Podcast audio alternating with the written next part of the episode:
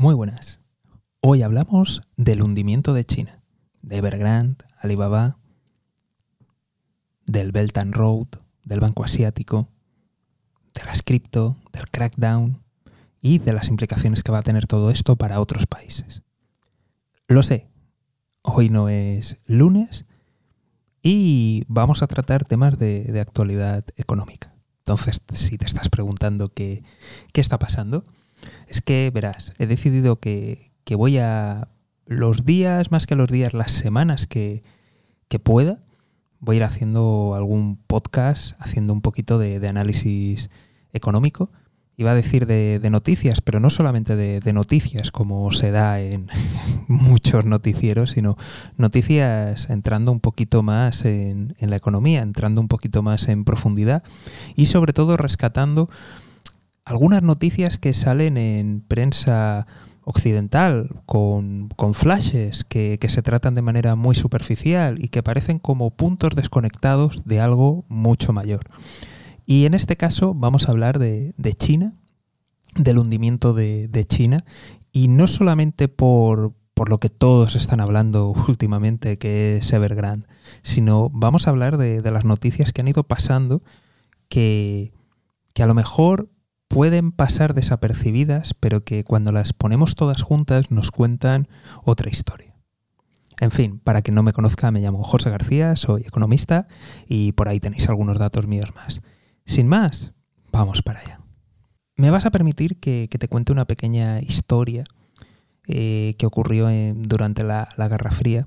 Y es que, verás, en la mayoría de países pues teníamos el PIB como indicador o GDP, eh, y resulta pues que la URSS, pues claro, ellos decían que, esa medida pues que era un invento maléfico del capitalismo y por tanto ellos sacaron su, réplica, su propio PIB en el que medían el, crecimiento. ¿Por qué te cuento esta historia? ¿Y por qué recuerda un poco a, lo que estamos viviendo ahora mismo? Verás, eh, creo que existen serias dudas de cómo se está midiendo en China las cosas. Pero muchas serias dudas. Entonces, aunque estemos viendo grandes crecimientos que en muchos casos será verdad, eh, ¿realmente son tan grandes? ¿Realmente nos podemos fiar de, esas cifras, de, su medición, de cómo lo hacen? Quiero decir, no siguen los mismos estándares que, tenemos en, otros lugares del mundo. Y por tanto, yo creo que es la, primera indicación que nos tenemos que plantear es eh, qué fiabilidad tienen. Por otro lado, ya no solamente en cuanto a la medida, sino directamente en la mentira que, que tenemos que, que darnos cuenta qué ocurre allí. Eh, primero de todo, pues como te puedes imaginar, es el régimen que es, con sus peculiaridades que tiene. Pero además nos podemos fijar en datos objetivos. Y esto es, si miramos los datos que da el Estado central, nos damos cuenta que siempre han cumplido con sus planificaciones. Lo cual es sorprendente para cualquier Estado. Pero oye, quién sabe. Pero si atendemos a sus mismas fuentes, a los gobiernos regionales, pues resulta que si sumas, los datos no coinciden. Te da algo aún mayor. Esto ya mm, pinta muy mal. Que el gobierno central siempre, siempre cumpla sus previsiones y que los regionales sumados todos, no encaje y dé más, hombre, hombre, alguna duda nos plantea. Y esto lo sumamos a las mediciones. Vamos a hablar ahora de, de Alibaba. Y me vas a permitir que siga contando pequeñas historias y pequeñas noticias que han ido pasando y luego entraremos en las de mayor actualidad. Pero mm, vamos a intentar de verdad, ver el dibujo y ver lo que está pasando.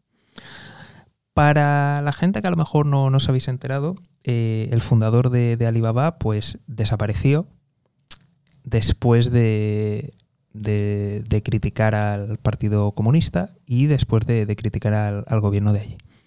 Eh, muchas personas, bueno, hablan de que en cierta manera ha habido pues unas eh, críticas al, modelo al modelo comunista, al modelo chino, eh, críticas al presidente Xi Jinping. pero es que yo diría que, que, aquí, hay, aquí hay algo más, porque lo que he visto en muchos medios que no han que, bueno, lo que no he visto, más bien en muchos medios comentar, es que el fundador de Alibaba es miembro del Partido Comunista Chino. Y es miembro, miembro. Es más, probablemente parte, o prácticamente toda, gran parte de su fortuna, pues eh, las conexiones políticas le han ayudado. Él es una persona destacada destacada. No es uno más, no es alguien que se ha sacado el carné. Es una persona que ha estado implicada y que ha sido creyente. Entonces, creo que el análisis no solamente estoy bloqueando a emprendedores, cuidado con la gente que, que, se hace rica, cuidado con la gente que se hace famosa. Yo creo que esto ha sido un golpe preventivo de posibles competencias que pueda tener el propio presidente Xi Jinping. Es decir, mm, el, fundador de Alibaba pues es alguien bien considerado, es alguien que, es conocido en el ambiente emprendedor, es alguien que podría representar una cara más simpática, más amable, tanto internamente en China como de cara al exterior. Entonces, ante cualquier digamos, turbulencia o ante cualquier oposición, pues yo creo que no podríamos descartarle como, posible rival político y como persona de transición a un modelo más abierto y a un modelo distinto. Y yo veo que este análisis no lo he visto en ningún lado y veo que no se ha comentado. Se ha hablado mucho de, de que está cerrando, del ataque a los millonarios, de gente que a lo mejor se hace más famosa, pero oye, cuidadito, que muchos de estos responsables, igual que el de Alibaba, son personas del partido. Que sí, que tienen una trayectoria empresarial, pero evidentemente su riqueza no se explica sin sus conexiones políticas. Entonces, eso no se nos tiene que pasar por alto. Y más adelante, con otras noticias, lo vas a ver más claro. Ya hemos hablado de algunos millonarios, hemos hablado de, Alibaba, del fundador de Alibaba y lo que ha pasado con otras empresas, lo, hemos comentado. Pero luego, si nos vamos a nivel clase media, ciudadanía, nos encontramos con otra noticia que puede, y de hecho nos parece muy sorprendente desde donde me estás escuchando, pues es sorprendente, pero que para allí no es tanto, y es cuando sacaron el dichoso carné por puntos, que parece una secuela de Black Mirror, pero que realmente está ocurriendo. Y para quien no lo sepa, pues resulta que han sacado una especie de, como lo que tenemos aquí en España, en otros países el carnet de conducir, que va por puntos, donde, bueno, mm, si cometes alguna infracción, te quitan puntos y si llevas un tiempo en el que no cometes ninguna infracción, te, dan puntos y sube. Pues han sacado algo así, pero para los ciudadanos. Es decir, que si la extensa red de cámaras detecta que has cruzado un semáforo cuando no te correspondía, te quita puntos. Y eso evidentemente luego va a tener consecuencias pues de cara a las administraciones, de cara a los créditos y de cara a un montón de cosas. Esto que, pues bueno, mm, queda, parece una película, pero realmente existe y está pasando. A mí me da la impresión claramente de que esto es una nueva vuelta de tuerca, igual que han hecho con, determinados emprendedores y empresarios, para simplemente tener un control interno. Eh, vuelvo a repetir, mucha de la gente que, que ha sido depuesta o que se le ha aconsejado que, baje el perfil público son personas miembros del partido. Entonces yo creo que por ahí todo lo que ha pasado con, no todo, pero mucho de lo que ha pasado con, con algunas empresas es precisamente un evitarse posibles sucesores o posible oposición. Y que esto del carne por puntos viene precisamente para controlar a las masas ante lo que pueda venir. Porque recordemos que China ha tenido unos crecimientos enormes. Aunque se hayan falseado datos, ha habido unos crecimientos y eso está ahí. Habrá que ver hasta qué punto. Habrá que ver evidentemente cómo se ha repartido esa riqueza y más para un país teóricamente comunista, cómo se han podido crear esos millonarios, billonarios y cómo se puede tener a millones de personas en la pobreza aún. Muchas explicaciones quedan por ahí por dar, pero sin ese crecimiento tan grande que se ha tenido, aunque se hayan falsificado datos, pero sin ese crecimiento, ¿qué va a pasar? Porque muchos de estos regímenes se sostienen básicamente porque en cierta manera garantizan un crecimiento y un bienestar para unas élites y también para una especie como de clase media que puede llegar a ser mayoría o no, pero sin duda es una buena parte de, de la población. Pero cuando eso no ocurre, la gente empieza a cuestionarse cosas.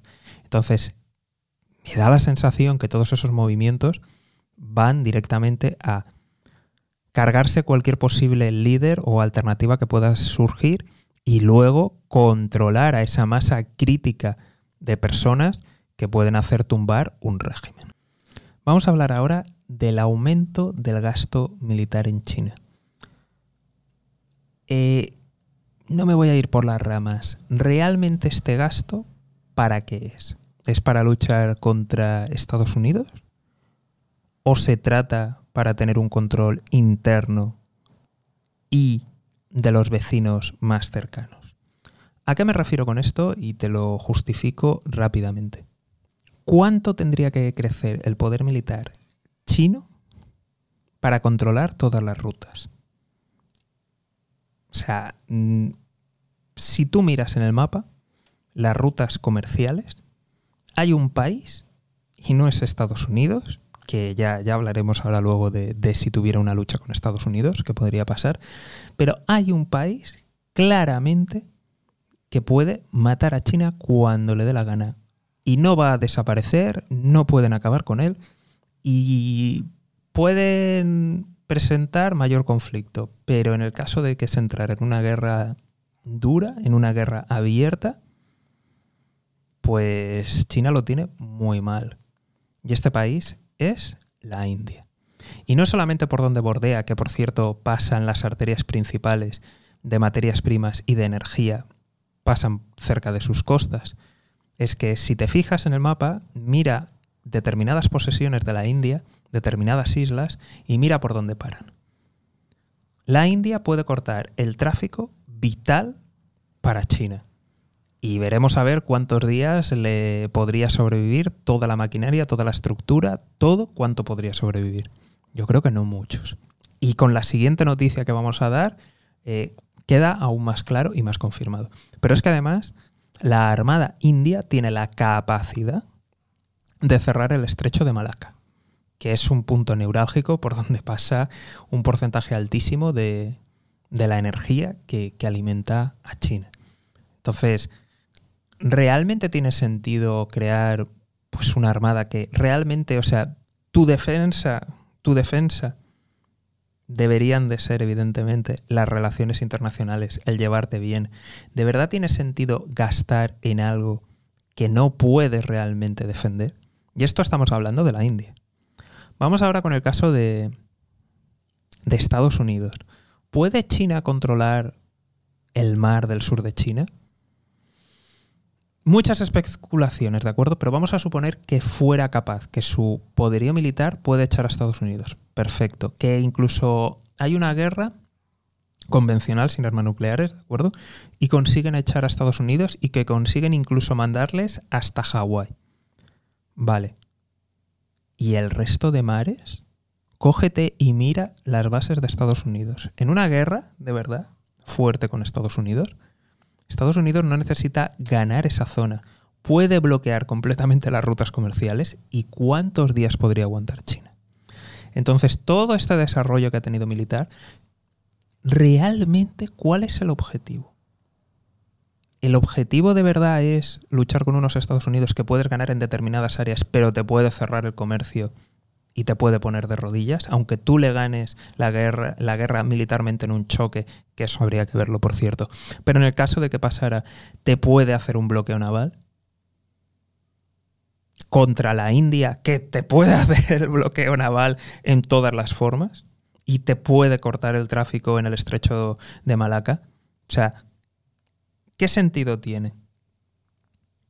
O, o, o, tiene motivos internos motivos de, pues bueno, tener a determinadas personas, a determinados gerifaldes con un buen sueldo, motivos internos de que si se desestabilizara el país pudiera tener una represión interna brutal, e incluso simplemente en el caso de que hubiera alguna división interna, ya algún país o potencia extranjera se planteara entrar e invadirles, que supieran que el coste iba a ser altísimo y de esa forma desincentivar cualquier apoyo a una posible división interna que tuvieran. Eso tiene mucho más sentido, porque si no, a santo de que invertir enormes cantidades cuando podrías seguir investigando, cuando podrías seguir trabajando en comercio, cuando podrías seguir lubricando y allanando las relaciones internacionales, no solamente amenazando y coaccionando. Eso tendría mucho más sentido y eso te daría realmente una viabilidad mucho mayor en el medio y en el largo plazo. Y, eso sí que podría haber significado realmente un debilitamiento y una erosión realmente de, del poder hegemónico de, de Estados Unidos y podría plantear una alternativa. Pero cuando al final estás amenazando a supuestos aliados, cuando les plantas contratos draconianos cuando les tratas como a colonia, pues bueno, cuidado porque cuidado porque a ver qué va a pasar cuando dejes de tener tanta influencia o cuando puedas dejar de meter tanto dinero. Y al hilo de lo que estoy comentando de la energía, fijaros si es crítico y viene la otra noticia que, que esta sí que prácticamente ni, ni ha salido en muchísimos lados, ha pasado desapercibida y es los cortes de energía que está habiendo en China. Está habiendo cortes de energía cuando China está en el hemisferio norte y en el hemisferio norte acabamos de empezar el otoño. ¿Qué va a pasar en invierno? ¿Qué estructura tienen? ¿Qué está pasando ahí? Hay diferentes explicaciones, ¿de acuerdo? Mm, creo que es una combinación, pero sobre todo me voy a quedar con el análisis de lo que implica y es un país que depende tantísimo energéticamente del exterior, y no solamente para la energía, sino también para las materias primas, en el contexto que estamos, que tenga desabastecimiento, carencias, ¿os imagináis en un conflicto lo que podría pasar? O sea, si están teniendo que cerrar fábricas, si se les va la luz en lugares donde hace falta aire acondicionado o algún tipo de climatización, o sea, si eso está pasando ahora, ¿Qué pasaría ya no en un conflicto, sino en un posible conflicto o en un aumento de hostilidades? Y en una guerra total, aunque no convencional, sin armas nucleares, ¿qué podría pasar? ¿Cuánto estaría toda la maquinaria china funcionando? ¿Cuánto estarían funcionando los ejércitos? ¿Cuánto durarían? ¿Cuántas operaciones podrían lanzar? De verdad yo tengo serias dudas. Muchas veces hablamos y siempre nos centramos en guerras, en, en estrategia, pero la logística tiene una importancia vital, vital. Y si esa te la pueden cortar por tantos lugares, y si encima estás en, un, estás en una zona donde por mucho que utilices tu armamento, eh, a la India no te la vas a cargar. La India va a seguir operando y te puede cortar. Y aunque expulses de determinadas zonas a Estados Unidos, te puede volver a hacer un bloqueo naval. Y eso suponiendo que ganes cuánto va a durar. Eh, ¿Hay gasolina para toda la maquinaria? ¿Hay energía para toda la maquinaria, para todas las armas? ¿Qué va a pasar? ¿Cuánto durarían? Y luego otra cosa. Internamente, internamente, tu ciudadanía aguantaría con todas las carencias que van a vivir? ¿Lo soportarían? Yo tengo serias dudas y francamente eh, el punto débil de energía y de materias primas mm, es algo muy grave para ellos y que luego también va a desestabilizar el país. Entonces, si eso ya está pasando ahora, que no tenemos ese clima, si se sigue enrareciendo, ¿qué puede acontecer? Por otro lado, quizá haya sido por consecuencia de esto, o quizá no, ha habido una contracción en la producción industrial del mes de septiembre. China, en muchísimos años, décadas, la única contracción que tuvo mensual a nivel industrial fue la de febrero del año anterior y todos sabemos por qué fue. Entonces, que en este mes haya habido una contracción, muy mala señal, muy mala señal. Podríamos ver otros factores, pero quizá la falta de energía esté detrás como factor principal. Hace algún tiempo, rondando el año, salió la noticia de que China se estaba planteando, o mejor dicho, se iba a replantear sus inversiones en el exterior. Esto que parece lógico, ¿no? Porque a lo mejor muchas de sus inversiones pues, no han tenido el retorno esperado, lo cual tampoco hacía falta ser adivino, porque se sabe en qué condiciones se ha hecho y con qué regímenes se ha negociado. Podría ser que, que no fuera debido a razones económicas, porque muchas de estas inversiones no se han hecho con razones económicas, se han hecho con razones políticas, razones de garantizar lealtades, de intentar ir minando poco a poco a Estados Unidos, de intentar acaparar determinadas materias primas claves para todo el mundo y un largo etcétera. Pues de repente dijeron que iban a mirar más el retorno que, que obtienen. Entonces, si esto no se hizo con esas intenciones económicas o con esas intenciones de ayudar y de desarrollar, sino que fueron por otros motivos, ¿por qué ahora se lo replantean? ¿No será que a lo mejor esa enorme caja que dicen tener no es tan enorme? ¿No será porque a lo mejor se está reduciendo su crecimiento, se está reduciendo ese enorme superávit, se está, en resumen, están empezando a notar que no están en una posición tan bollante económicamente y se están empezando a preocupar de que puede venir más adelante. Al hilo de esta noticia que, que salió rondando hace un año, no hace mucho, de hecho esta misma semana, ha salido un informe que indica que las inversiones en China a lo largo del mundo realmente podrían ser mucho mayores. A ver, según este informe, eh, lo, dice así, lo, lo, garantiza de que es así, que hay empresas pantallas, pero que realmente es el gobierno chino quien ha estado invirtiendo por el mundo en, pues bueno, proyectos que no han terminado de, de salir ni que han dado la rentabilidad. Evidentemente esto no es casualidad y esto sale ahora porque ahora es el momento de, hacer daño y ahora es el momento de dar una puya, pero eso no significa que no sea cierto. Y, y de ser cierto, de confirmarse, ostras, ¿cuánto ha sido la inversión extranjera de China? ¿Cuántos son los malos proyectos en los que ha invertido China? ¿Cuál es la exposición que tiene China a deuda de otros países, de otras empresas, deuda que no va a cobrar. Ostras. Ostras. ¿Podría ser que todo esto estuviera relacionado? Y ahora llegamos a la destrucción de sectores internos. Me refiero al sector de, la educación, por ejemplo, lo que ha pasado con los videojuegos o con las cripto. Eh, en el tema de la educación, resulta que de la noche a la mañana, pues ha dicho el gobierno chino que ¿qué es eso de que empresas de educación ganen dinero? No, no, no, no, no, no, no. Eso tienen que ser eh, organizaciones, tienen que ser non-profit, no pueden tener beneficios. Así que de la noche a la mañana, todo ese sector desaparecido. ¿Por qué? Porque ahora mismo solamente pueden ser ONGs. Punto. no pueden tener ningún tipo de beneficio.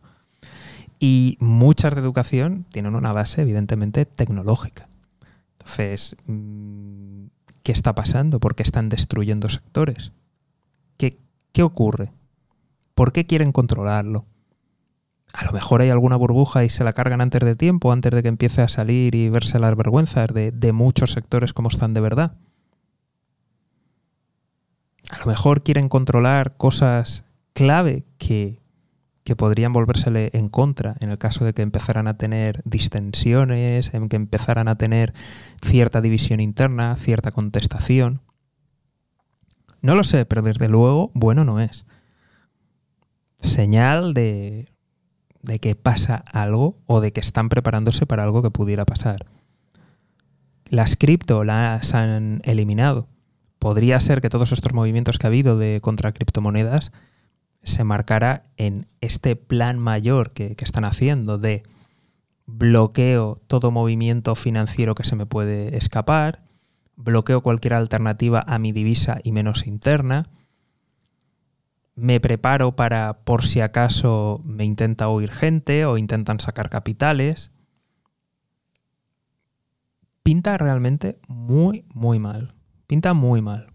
Muy mal. Y cuando miramos todas estas noticias que han ido pasando con otras que pasaron anteriormente y luego vemos cómo va todo en una misma dirección de ir cortando, de ir preparando el camino, de ir allanando, de ir fortaleciéndose internamente y de cara a posibles agresiones que vengan desde el exterior, de, de manera de que me da la sensación que están en modo supervivencia, de que ellos se están dando cuenta que no están creciendo tanto, que no están creciendo tan bien y, de que tienen pues serias carencias internas y que eso evidentemente va a tener una repercusión cuando el bienestar de determinadas generaciones no sea tal o cuando empieza a haber un deterioramiento abierto, ¿qué puede pasar? Y me da la sensación que se están preparando para, para todo eso. Por otro lado, no tenemos que olvidarnos de la enorme crisis demográfica que tienen. Y ojo, aquí también hay, hay fallos en los datos propios y muy probablemente la situación sea mucho peor de lo que las autoridades reconocen. Que ojo que lo que reconocen mm, no, no es pequeño. ¿De dónde viene la crisis demográfica que tiene China? Pues resulta que, en fin, ya sabemos cómo funcionan estos regímenes, pues se les ocurrió que, oye, hay mucha gente política de hijo único. Fin. Para los que no estéis familiarizados eh, con, cultura, tradición china, pues resulta que normalmente en, en la tradición china, tú te. O sea, los padres se van a vivir con, con la familia del hijo. Es decir, si tienen un hijo y una hija, los padres se van a vivir con, con la familia del hijo. Eh, ¿Qué ocurre con, con, una familia que tiene una, una hija o dos hijas que no tiene hijos? Pues que se tienen que buscar la vida. Evidentemente, esto son cosas de tradiciones, no significa que absolutamente toda la gente sea así o opere así. Vale, bien. ¿Qué ocurre? Pues que muchas familias, como solamente podían tener uno, tratan de que sea varón. ¿Por qué? Porque así por lo menos alguien se ocupará de ellos cuando sean mayores. Eh, echar un dato en. echar un dato en, los gráficos de la cantidad, la mayor cantidad que hay de, hombres respecto a mujeres y eso ha producido un déficit enorme y crea problemas sociales y evidentemente demográficos. Otra de las características, y luego aquí va a tener implicación con lo de Evergrande, eh, de nuevo, cultura, tradición, no representa a todas las personas chinas, evidentemente, pero es algo que, pues, que, sí que impacta y es ¿qué ocurre? Y es, duro, ¿no? Decirlo, pero mm, básicamente si un hombre quiere casarse y con la competencia que hay, porque hay muchísimos más hombres que mujeres en determinados rangos de edad, si un hombre quiere casarse, básicamente necesita una casa. Y esto está produciendo un problema social de muchas familias que tienen algún hijo y para realmente poder casar, casarse o poder casarlo, que tenga familia, necesita una casa para realmente poder asentarse. De nuevo, eh, tradición, no representa a todo el mundo, ¿de acuerdo? Seguro que hay excepciones. Pero eso está produciendo un empuje que está alimentando parte de la enorme burbuja que tienen inmobiliaria. Porque claro, si tú quieres que te cuiden de mayor, tienes que tener un hijo y si quieres que ese hijo tenga familia y, se case y tenga hijos y, y te cuide, pues tiene que tener una casa para poder casarse. Entonces, mm, de verdad, no, no juzgo, son cosas de tradiciones, son cosas que pasan. En todos los países hay cosas así, ya está. No, no le demos más vueltas, ¿de acuerdo? Si tienes duda, infórmate un poquito más por ahí. Y, de verdad, es más, te aconsejo que lo hagas, aunque ya lo conocieras, porque eh, cuando cuentan historias es terrible y las, cosas, las consecuencias que está teniendo. Entonces, al final, eh, hay un problema, bueno, esto está generando muchísimos problemas. Ya hubo un cambio, ya se abrieron a que hubiera un, segundo hijo, primero para algunos, luego al finalmente para todos. Y aún no habían salido los datos oficiales del nuevo censo que habían hecho cuando mágicamente el Partido Comunista Chino dijo, chachachán, a partir de ahora tres hijos. Lo cual da señal de los verdaderos datos la enorme crisis demográfica que tienen. A esto hay que sumar que incluso ya ha habido miembros del gobierno diciendo cosas del tipo mm, tenemos que quitar las píldoras anticonceptivas, eh, tenemos que quitar preservativos, tenemos, en resumen, forzar a la gente a que tenga hijos de la misma forma que se dijo que no tuvieran, ahora forzarles a que tengan. Luego, mm, al hilo, el crecimiento enorme que ha tenido China, los nuevos estilos de vida, eh, los horarios que se hacen allí, pues al final hacen que, aunque te lo permitan, la gente en general mm, no suele tener más de uno, no suele tener. Entonces, están en un problema enorme y gravísimo. Gravísimo. Esto cuando un país decrece, y ojo que lo vamos a vivir aquí en Europa bastante y otros países a lo largo del mundo también lo van a, lo van a vivir bastante. Eh, cuidado que tiene implicaciones enormes. Tiene implicaciones en la pirámide poblacional, tiene implicaciones en quién va a cuidar a quién, tiene implicaciones en los impuestos, tiene implicaciones también militares porque evidentemente eh, va a haber regiones que se van a ver afectadas. Normalmente se tiende a concentrar. Entonces, ¿qué va a pasar con algunas zonas que que van a estar o van a quedar despobladas. Mm, las implicaciones son enormes y es todo muy, muy malo. Muy malo. Y luego no estamos hablando de un país como Estados Unidos que dice, bueno, facilito la entrada a la gente. Eh, ¿Tanta gente quiere ir allí? Eh, uy, sí. Regímenes autoritarios, me encanta. Sin duda es la mejor publicidad para atraer público de otros lugares. Entonces, realmente la situación esta puede ser muy, muy mala y no se ha gestionado bien. De nuevo, me remito a lo que he dicho al principio, el tema de los datos, de cómo se ha medido, cuando no directamente que se miente, eh, qué puede haber ahí realmente y, puede ser terrible. Y luego mm, esas implicaciones para mantener determinado ejército, el bienestar, evidentemente va a haber un decrecimiento de, económico de la población y de la capacidad y del rendimiento, porque cuando tienes una fuerza laboral más joven suele sacar más rendimiento y conforme tienes una media pues más adulta, más envejecida, el rendimiento cae, la capacidad y la producción caen. Entonces, mucho cuidado con, con lo que está por venir.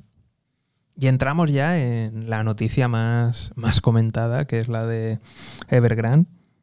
Y a ver, para que para la gente que aún no, no, lo ha escuchado o simplemente, bueno, lo ha escuchado, pero algunos medios lo tratan como lo tratan, estamos hablando de un desarrollador inmobiliario de una constructora que a datos de, internos de China, en por ventas, es la, segunda mayor de, China. Y si la medimos por los pasivos, es decir, por el endeudamiento que tiene, es la, constructora más grande del mundo. Es la número uno del mundo. Entonces, estamos hablando de que el impacto de, del default, de que deje de pagar las deudas o de que incluso quiebre de esa empresa, el impacto es brutal simplemente a, nivel financiero. Pero vamos a entrar en, la economía del día a día, ¿de acuerdo? Porque esto no estamos hablando solamente de, de inversores, que también es importante, ¿de acuerdo? Se supone, según cifras, porque van variando, pero más de 200.000 personas trabajan de manera directa. Más de 200.000. Depende de dónde mires el dato, puede llegar a 400.000, ¿de acuerdo? Va oscilando, pero aún así es bastante, bastante gente. Y de manera indirecta estamos hablando de millones de personas. ¿De acuerdo? Aquí también los datos han variado dos, tres, cuatro, pero mm, hablamos de millones de personas. Esto en un momento como el que se está viviendo, pues evidentemente va a impactar al mercado de trabajo. No creo que esté en la situación interna como para permitirse un, un golpe así. Es muy, muy, muy peligroso para, para la estabilidad del régimen, porque todos este tipo de regímenes, si no garantizan una cierta prosperidad, mm, se, empiezan a cuestionar. Entonces, esto internamente va a hacer mucho daño. Por otro lado, de acuerdo, es algo que, aún no he comentado y es el endeudamiento real de, de, toda China. Y esto tiene mucho que ver y, eh, con justo Evergrande, y ahora veréis por qué. Cuando tú miras los datos del endeudamiento del país, es realmente pequeño. No sé si oscila alrededor de, la deuda pública, ¿de acuerdo? La deuda pública del país, del gobierno. Es, eh, no sé si estaba alrededor del 60%, algo muy bajo en comparación a otros países. ¿Cuál es el, gran problema que hay aquí? Es que hay deuda empresarial que no es empresarial, que es del gobierno, porque hay muchas empresas que son del gobierno. Entonces, ¿dónde está aquí la trampa? El gobierno a lo mejor no se endeuda, no hace esas inversiones de manera directa, pero sí que la hace a través de sus empresas. Entonces, cuando tú empiezas a sumar, y esto volvemos a lo mismo, volvemos a lo mismo, de según los datos que ellos mismos reconocen, la deuda total es altísima, se multiplica por varias veces. Estamos hablando de uno de los países con la deuda total más alta. Estamos, y esto es lo que está reconocido. Lo digo porque, de nuevo, tenemos el problema de cómo se mide, porque luego también existe eh, banca en la sombra, existen sistemas de préstamo que no están registrados ni controlados, con lo cual los endeudamientos podrían ser mucho mayores de los que se declaran, que simplemente sumando los declarados estamos en, niveles altísimos. niveles altísimos. Entonces, ¿qué ocurre? Como muchas veces en negocios, vamos a decirlo, mm, negocios que no funcionan, chapuceros, que, que no generan valor, pues se funciona al día a día, tienes deudas y mientras puedas ir pagando los intereses, pues no pasa nada, se sigue ahí. Esto es lo que pasa muchas veces ¿no? con, con los negocios zombies, que, simplemente viven pues de, que no, tienen que pagar las deudas y les permiten que simplemente paguen intereses. ¿Por qué hacen esto? Porque a lo mejor la entidad que ha prestado no quiere reconocer en ese momento que tiene una deuda impagada y es una pérdida y es muy malo. Entonces, pues les dejan. Entonces, ¿cuántas de estas ineficiencias hay dentro del mercado interno chino? ¿Qué exposición tienen los gobiernos regionales, locales y el gobierno central. O sea, ¿de cuánto es la bola? ¿De cuánto es la bola? ¿Cuántos Evergrande hay? ¿Y qué impacto va a tener reconocer que son pérdidas reales? Entonces, con los datos que hay, que como te puedes imaginar no me los creo ni por cómo se miden y directamente porque han mentido, lo que puede haber es terrible. Y esto puede empezar a caerse como un castillo de naipes. Voy a terminar con conclusiones ahora y luego voy a hablar de cómo todo esto puede afectar y muy especialmente a regiones como Latinoamérica y a otros países. La primera conclusión que saco de todo esto es que, que recordemos y miremos la historia no tan lejana de qué pasó con Japón. Japón, para los que no lo sepan o no lo recuerden, hubo un tiempo en el que se decía que Japón iba a superar a Estados Unidos. Crecían como un tiro, iban como un misil, parecía que se iban a comer el mundo. Y de repente, crisis inmobiliaria, burbuja, estalla, crisis luego de financiera, de stocks, y de hecho han estado estancados durante décadas.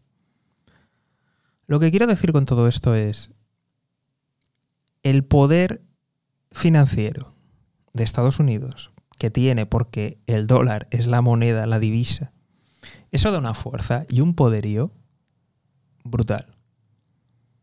Brutal. Entonces, sin esa herramienta, es muy complicado que, ningún país realmente pegue, pegue el sorpaso a, Estados, a Estados Unidos, al menos como está construido todo el sistema financiero y todo el, sistema de comercio mundial. Es, es muy difícil, es muy difícil. Entonces, no nos tenemos que dejar cegar por esos crecimientos muy fuertes, que sí, pueden estar, pero no nos olvidemos que gran parte de ese crecimiento que ha tenido China ha sido porque a Estados Unidos le ha convenido, porque a Estados Unidos le ha venido bien y porque a sus empresas se han instalado allí.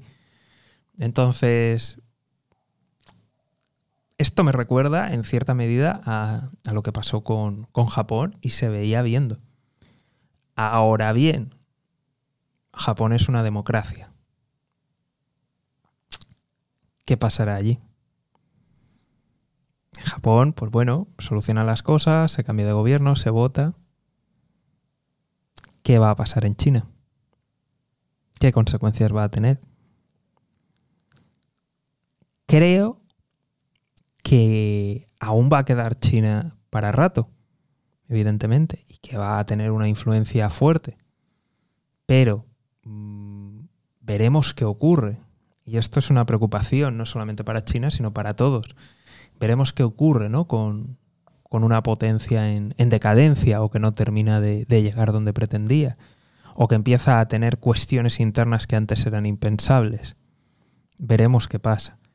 Pero sí que como, lección, pues que no, no, nos ceguemos por determinados crecimientos de, PIB. Eh, sé que hay gente que le hace mucha ilusión ¿no? que, que caiga a Estados Unidos, eh, que les vaya mal, etcétera, bien, pero de verdad mm, queda Estados Unidos para el rato.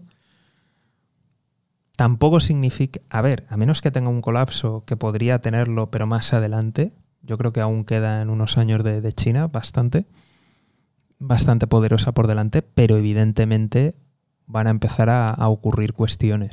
Eso ya me, preocupa más y no era mi intención en este podcast tocarlo. Pero sí que como conclusión, ¿no? Que recordemos el caso de Japón, que también parecía que se iba a comer el mundo y, ahí se quedó. Entonces, mucho cuidado con determinados crecimientos, con determinados países que luego tienen algún tipo de burbuja y ahí se quedan. Ahí se quedan. Se quedan estancados económicamente. Y luego, yo creo que esto, para las personas que, me estáis escuchando, yo creo que es lo más significativo y de hecho mucha gente que, que me escucha ir desde Latinoamérica, qué consecuencias puede, puede tener y, es innegable que Latinoamérica ha tenido un crecimiento empujado por, las exportaciones de materias primas a China. Esto evidentemente es un desastre, va a tener consecuencias. Eh, Australia también se ha beneficiado, ha tenido casi tres décadas de, de crecimiento ininterrumpido y ha sido gracias a que cuando a nivel mundial no ha habido tanto crecimiento, China ha seguido creciendo y ha seguido consumiendo materias primas, energía y se han beneficiado enormemente. Luego, eh, la economía de Nueva Zelanda depende enormemente de la de Australia.